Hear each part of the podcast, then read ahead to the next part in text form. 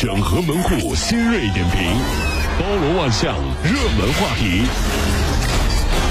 有请陶乐慕容长寿。整合最近城所有的网络热点，关注上班路上朋友们的欢乐心情。这里是陶乐慕容加速度之 Tom Show。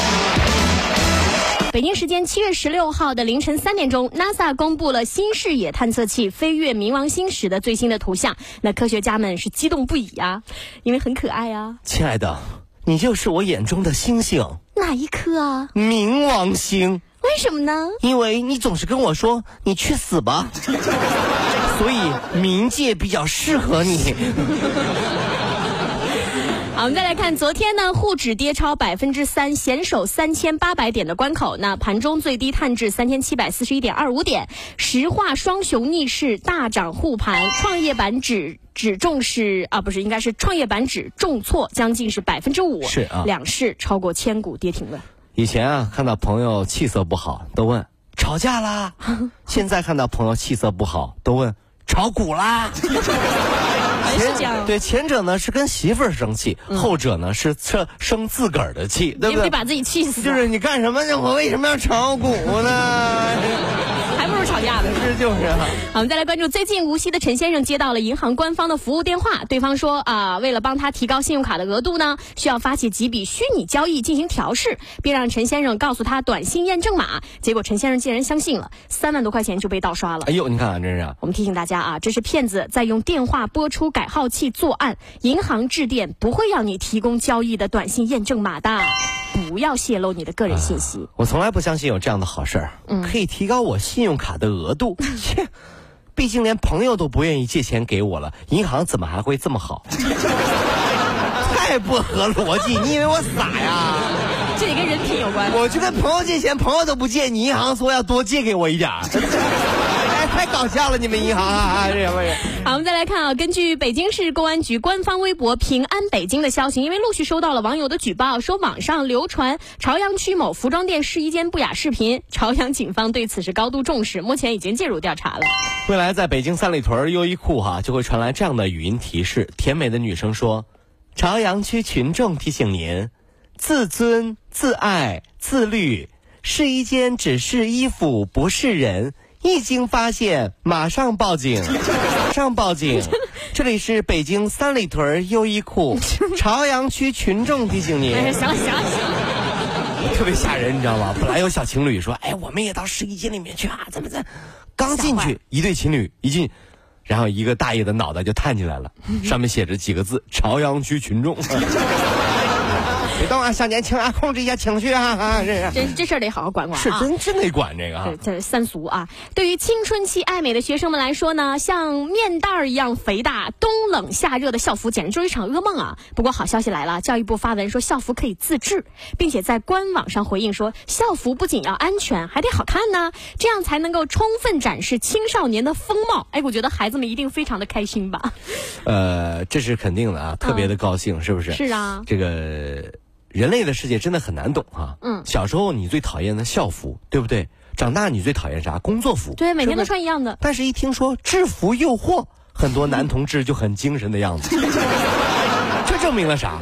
自己丑，你别怪衣服嘛，是不是？行吧，有的时候生活就像一个迷局一样。有的时候，小时候你觉得特别丑、特别丑的东西，那却恰恰是我们永远都穿不回去的青春记忆呀。送给我们永远的校服，你家里还有校服吗？拿出来穿一下吧。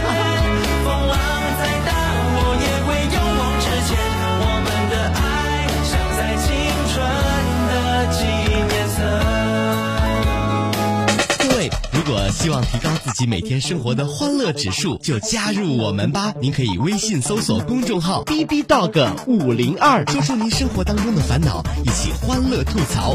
B 就是 A B 的 B，Dog 就是那个呃汪汪汪那个 Dog 就是 D O G 啦。记住哦，B B Dog 五零二，每天一起感受我们 B B 刀的欢乐吐槽吧。So, would you like to see it?